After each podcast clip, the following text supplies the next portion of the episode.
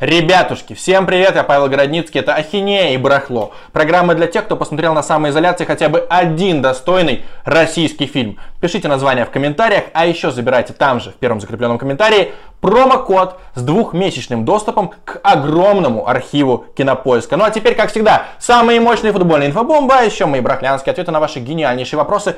Их можно задавать в комментариях под хэштегом А и Б, либо у меня в личке ВКонтакте, ссылка в описании, я добавляю практически всех. Рубрика «Самый кайф». Мельда отчислил ветерана, отыгравшего в клубе 13 сезонов. Он спустил штрафы партнеров в казино. Лудика зовут Вегард Форен. Его, конечно же, никто не знает, кроме любителей скандинавского футбола. Это сумасшедшие люди. И вот что меня удивило. Сумма штрафа 10 тысяч евро.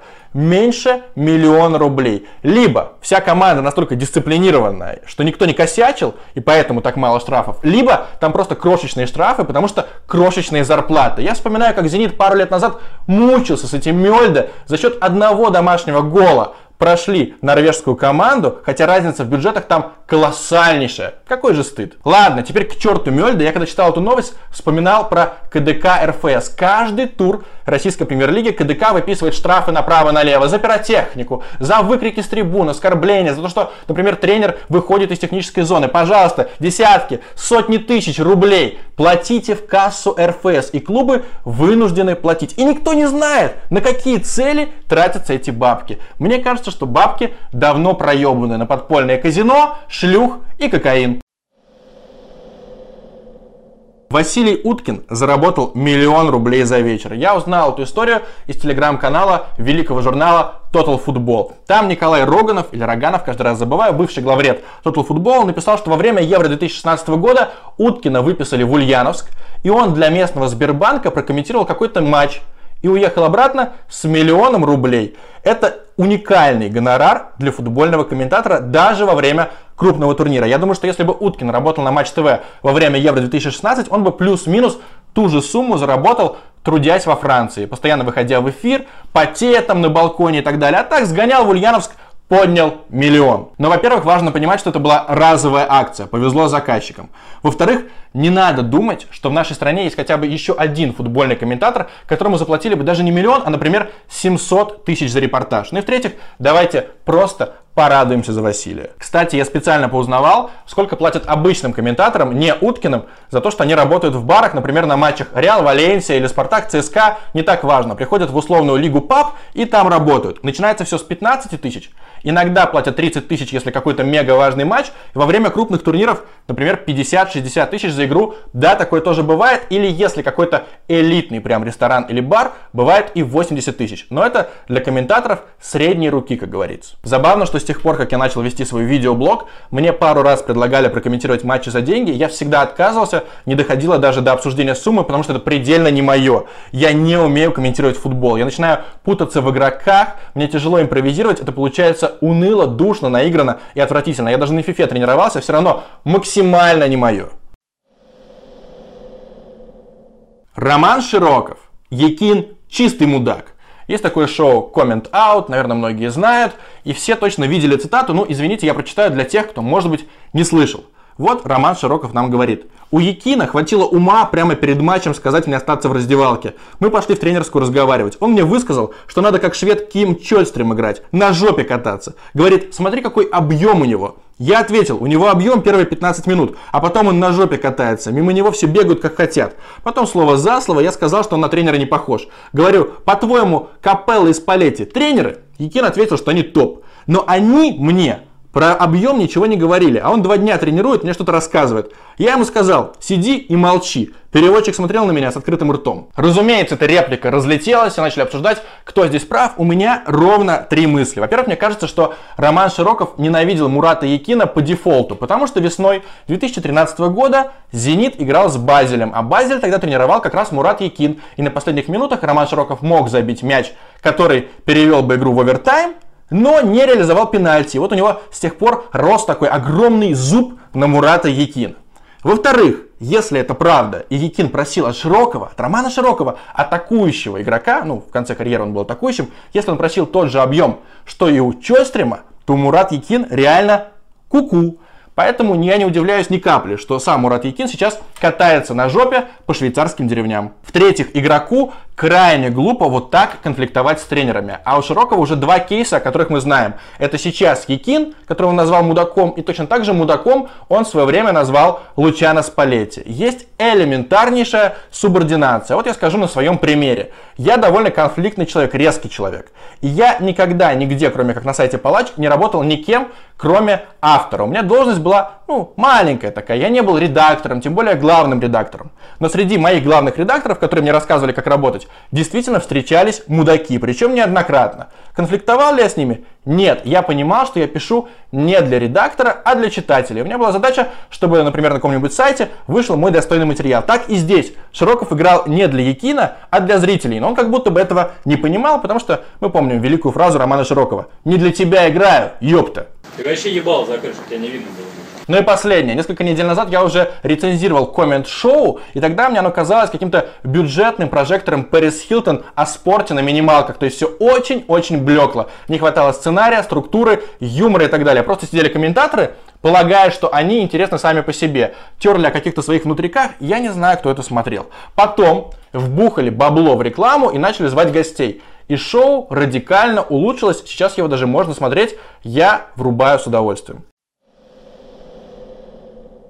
Александр Кокорин не перейдет в локомотив. Потому что у Локомотива больше нет даже 2 миллионов евро в год для Сашки Кокорина. И какие остаются претенденты? Вычеркиваем Спартак, он уже взял Соболева. Вычеркиваем Краснодар, потому что ему не нужны футболисты с такой репутацией. Кто остается? О, Зенит. Придется стать терпилой и потопать обратно в Петербург сказать, дайте мне, пожалуйста, контрактик. Ну хотя бы на 2. Ну можно на 2,2 миллиона евро в год. Либо ЦСКА сейчас возьмет и продаст Федьку Точалова в Европу, в какой-нибудь Кристал Пэлас, и на сэкономленные деньги, вернее на вырученные деньги, можно будет свободному агенту Саше Кокорину дать нормально бабла, чтобы он забивал теперь за ЦСКА. Вы спросите, а где же Динамо? Но прежде чем возвращаться в Динамо, нужно пройти через такую процедуру, как лоботомия, потому что адекватный человек даже на 2,5, даже на 3 ляма евро не пойдет в проклятый клуб Динамо Москва, который никогда ничего не выиграет. Ротор может отказаться от участия в РПЛ. Появилась такая новость, все поверили, а потом другая новость. Ротор не намерен отказываться от участия в РПЛ. Я надеюсь, что так и будет, но просто посмотрел, кто сейчас вообще выступает в ФНЛ, из чего состоит эта лига. Смотрите, первое. Фарм-клубы типа Зенита-2 и Спартака-2 априори не претендуют на выход в РПЛ.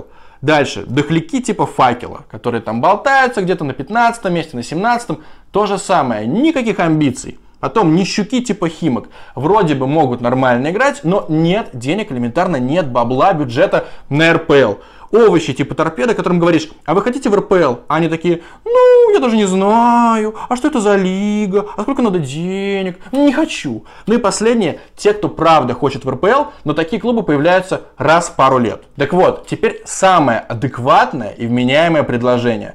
Нужно сделать РПЛ закрытой лигой. Ты сначала проходишь строжайшее лицензирование, у тебя есть стадион либо в твоем городе, либо в твоей области, и только после этого ты начинаешь играть чтобы не было банкротов, не было нищих, чтобы футболистов не кидали, как в случае с Сатурном, с Тосном. Ну, регулярно такое происходит. Футбольная небесная лига, как известно, пополняется. Можно даже, как в хоккее, сделать дивизионы, чтобы команды не мотались по стране. Но вряд ли, потому что клубы, богатые клубы, сосредоточены именно в европейской части России. Закрытая лига – это реально выход из ситуации. Просто у тебя появляются деньги, и ты как Краснодар говоришь, о, у меня есть условия. Не обязательно даже занимать какие-нибудь первое, второе место в ФНЛ или через ПФЛ пробиваться, ты сразу в вышке, потому что ты можешь платить бабло футболистам. И тебе есть где играть.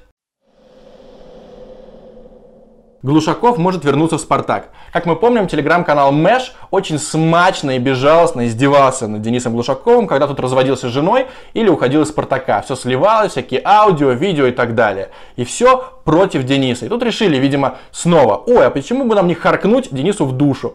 И опубликовали новость, что Денис может вернуться в Спартак. Это полнейший абсурд выдуманный. Чтобы просто он, наверное, посидел на диване, увидел этот э, пост в телеграм-канале и подумал, блять, суки, за что меня так ненавидите? Снова появилось это облако, типа, не нужно нам этого гандона, фанаты Спартака пишут, которые уже испугались, что Денис Глушаков правда вернется. Конечно же, он не может вернуться в Спартак. Почему? Потому что он уже не соответствует уровню российской премьер-лиги, что мы увидели во время его выступлений за Грозненский Ахмат. Вообще есть такая грустная тенденция, что российских футболистов хватает, как правило, на высоком уровне максимум лет до 32. В 33-34 они уже не тянут, иногда они и в 30 не тянут. И мой любимый пример – Волга 14 года. Взяли, подписали себе Булыкина, подписали другого заслуженного человека Диму Сычева, будущего подкастера. И сколько эти ребята забили за целый сезон, я вам скажу – нуль. Пеп Гвардиола убил карьеру Джо Харта. BBC снимала фильм о депрессии в спорте, и там была цитата Джо Харта. Это может прозвучать жалко, но такова правда. Я оказался не нужен самому важному тренеру в мире. И это очень крутое мышление, когда ты понимаешь, что Пеп Гвардиола уже легенда в свои там 47 или 48 лет, а ты просто вратарь. То есть не тренер мудак, а я слабый. И Харт винил во всем себя, что он не соответствует требованиям Гвардиолы. Кстати, знаете, сколько минут Джо Харт сыграл в этом сезоне? Столько же, сколько голов на двоих забили Булыкин и Сычев. Нуль. Он плотно прилип к лавке в Бернли. Но тут еще важно учитывать, что Пеп заменил Джо Харта на Клаудио Браво. И тот самый сезон 16-17, когда Клаудио Браво косячил, по-моему, в каждой игре. Каждый удар в створ завершался голом. У него процент отбитых ударов был типа 56, кажется, но я на память вспоминаю, сейчас мы выведем графикой. Короче, унизительный. В итоге и Браво перешел в Сити и не заиграл, и тоже там баночник. И Джо Харт, у него карьера по наклонной пошла. Появился слух, что Харри Реднап может возглавить сборную Нигерии. Оказалось, что это бред, потому что журналисты набрали сразу нигерийцам, а там сказали, Реднап? Такое назначение откинуло бы нашу сборную назад в 80-е. Спортэкспресс регулярно общается с Харри Реднапом, это их эксперт, и дозванивается Реднапу журналист Гоша Чернов. Я написал Гоше, спросил, как тебе Харри Реднап? И вот цитата Гоши. Реднап охуенный, всегда на позитиве. Когда я ему звоню, он постоянно играет в гольф и просит перезвонить. Всегда отвечает. Угорал над Россией в 2016 году. Говорил, что сборную не спасут ни Пеп, ни Мауринью. И всегда, когда я ему звоню, он орет в трубку «Hello, Russia!» Недавно я ему звонил, и он выдал цитату о том, что ему не нужна туалетка, потому что у него дома куча газет. Короче, смешной мужик, но тренером ему быть, конечно же, уже не надо. Барахло. Ваши замечательные, чудеснейшие, неординарнейшие вопросы, мои тухлейшие ответы. Но прежде чем начнем, смотрите, вот статистика. Сколько людей смотрит мой канал по подписке, а сколько не подписавшись. Ребятушки, которые еще не нажали на кнопочку подписаться, нажмите, пожалуйста, и колокольчик там есть рядом. Этим вы очень поможете каналу. Ну а теперь вопросы. Какой у тебя любимый боец и любимый бой в UFC? Бой без вариантов – реванш Макгрегора и Нейта Диаса. Потому что Нейт Диас замочил весной 16 года Конора Макгрегора. Это был шок. Только сам Нейт Диас потом в интервью говорит, я не удивлен, ублюдки. А там Конор, как обычно, тук-тук-тук и пошел. Но не потерял титул. И в августе выбил себе реванш. И эти мужчины просто избивали друг друга на протяжении всех абсолютно раундов. Нейт Диас весь кровище, как он не лег, я не понимал. Потом он Конора начал мутузить, просто к последним раундам уже озверел.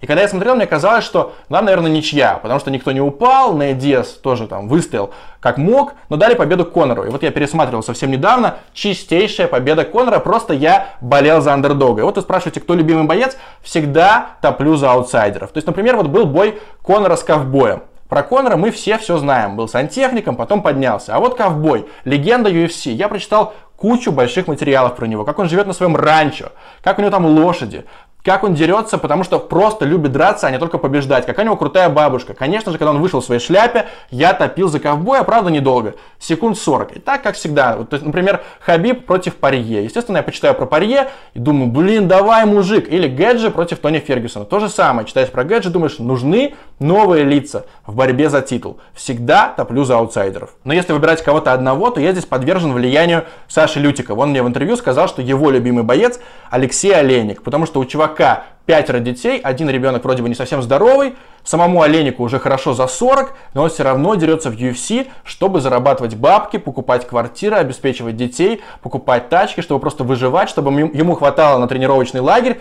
Каждый раз он перед боями, вот регулярно такое бывает, он занимает деньги, просто не заканчиваются. Вот недавно он с Вердумом дрался, тот уже руку так ему держит, я думаю, ну постучи сейчас, Оленик явно нет, он выкарабкивался, понимая, что надо зарабатывать деньги. Меня такой подход очень воодушевляет. Кто самый недооцененный комментатор Матч ТВ? Рома Трушечкин без вариантов, без альтернатив. Потому что Ничего плохого про него нет, но у него два интервью в жизни. Первое много-много лет назад sports.ru, например, лет 8 назад. Второе, недавно каналу Russian Football, он тоже поговорил вот с Антоном Ванюшовым. Все, больше интервью не было. Никак себя не выпячивает Рома Трушечкин, хотя и в футболе разбирается, и с эмоциями все нормально, и с дикцией, и с голосом, никаких скандалов. У него, кстати, много детей, то ли трое, то ли четверо, наверное, трое все-таки. Он пишет тексты очень складные, был редактором журнала про спорт. Его часто путают с Владимиром Стагниенко, но они на самом деле очень разные. Вслушивайтесь обязательно. Рома Трушечкин красавец. И вот я сейчас вижу, как востребован Денис Казанский, что он и что где когда. У него и коммент-шоу, и Сычев подкаст, и на Матч ТВ тоже. Я надеюсь, что придет время, когда засверкает и Рома Трушечкин. Братья Мирончуки переоценены или недооценены? Мне из двух братьев больше нравится Алексей, потому что такая десятка, очень тонкий игрок. А Антон, он более силовой, он по флангу пройдет, жмякнет, тоже нормальный. Но Алексей, как мне кажется, круче. Теперь смотрим, переоценены они или нет. Для чемпионата России они точно звезды. Здесь все адекватно. Когда появляются слухи про Барселону, я такой думаю, ребята, вы что, ебанулись? Туда Барселону, например, в 26 лет переходил Иван Ракитич или Ракитич. Но он перед этим рубился в Севилье. Это был заметный европейский футболист. Здесь парни только в Локомотиве кое-как себя проявили и уже, да, в Барселону. Вот адекватный уровень это Милан для Алексея Миранчука. Он бы там боролся за попадание в состав. Но Милан, если вы помните, сейчас борется сам за Лигу Европы. То есть это далеко не грант даже по итальянским меркам. Так что, наверное, хороший выход для Алексея перейти в Милан, там себя как-то проявить и потом, может быть, запрыгнуть в Барселону, но ни о какой Барселоне сразу, ни о каком Ювентусе речи точно не идет. Кстати, одним из немногих плюсов ухода Палыча может стать как раз продажа Миранчуков, потому что он их удерживал, убеждал, а здесь Локомотив сам заинтересован в том, чтобы выгодно продать либо одного Алексея, либо Алексея и Антона. Я надеюсь, что Локомотив продаст их в Европу, а не в Зенит распределить топ-5 чемпионатов по своему интересу. У меня все ультра банально, РПЛ вне конкуренции. Если бы я тут не жил, я бы даже новости про эту лигу не открывал. Но приходится так вариться в РПЛ. На первом месте из европейских лиг у меня Ла Лига, только из-за Реал Мадрида. Если бы не Реал Мадрид, я бы чаще всего, конечно же, смотрел АПЛ, потому что с детства обожаю Премьер-лигу. Комментарии Владимира Стагниенко и других мэтров. Всем большое спасибо. Телеканал Спорт, РИП. На втором месте серия А, там, конечно же, нуль интриги с 2012 года, но там как-то исторически больше грандов, больше звезд, плюс атмосфера этих древних стадионов. Не знаю почему, но я чаще смотрю именно серию А. И вот на третьем месте Германия и Франция. Мне они одинаково безразличны. Понятно, что в Германии лига посильнее, зато во Франции наш головин. Но знаете, сколько раз клубы из Франции брали Еврокубки? Это шок-контент.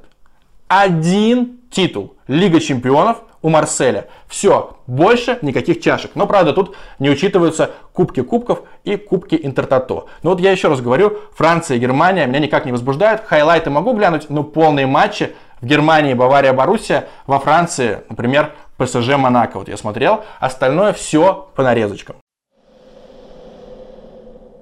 Гаррет Бейл и Неймар одновременно перешли в Реал и Барселону. Какой трансфер по итогу круче?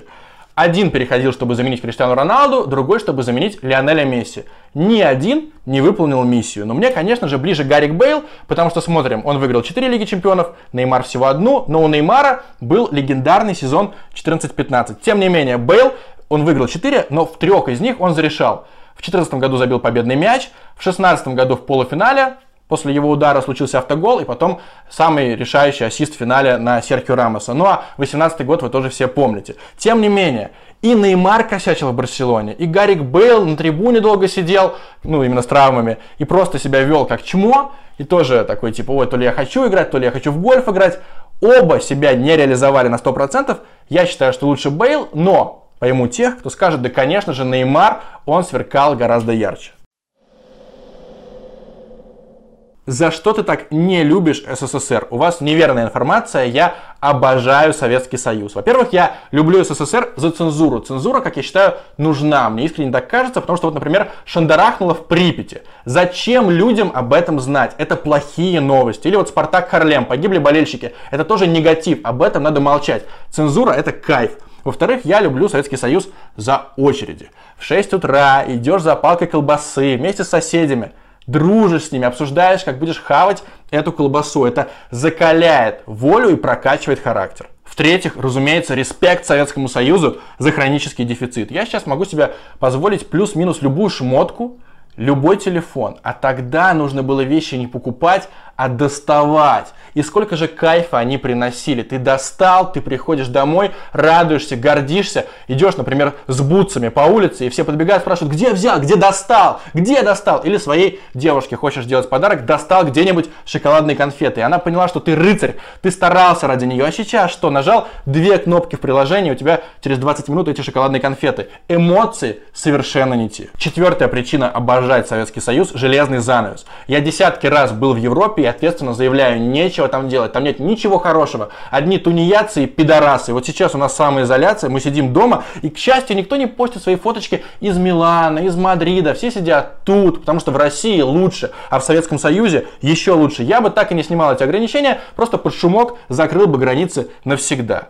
Ну и пятое, разумеется, репрессии и расстрелы. Срочно снимаем мораторий на смертную казнь. Надо расстреливать людей, чтобы боялись, чтобы не распространяли запрещенную литературу, чтобы не слушали зарубежных исполнителей, которые загнивают, которые в наши уши всякую дурь почему-то вливают прямо на Красной площади. Еще раз, из базуки расстреливать, чтобы было неповадно. Этого сейчас очень не хватает. Тогда все жили абсолютно правильно и были счастливы. Но если серьезно, то больше всего я люблю СССР за ребят, которые даже спустя 30 лет после развала Союза говорят, такую страну просрали, антисоветчики, пропаганда, все было не так, как говорит этот ваш Дуть, бесплатная медицина, бесплатное образование, все было замечательно, и люди были чище, душевнее и добрее, что ли. Чао! Подписывайтесь на канал, ставьте лайки, дизлайки и подписывайтесь на мой телеграм-канал. Там будет еще много всего интересного. До свидания.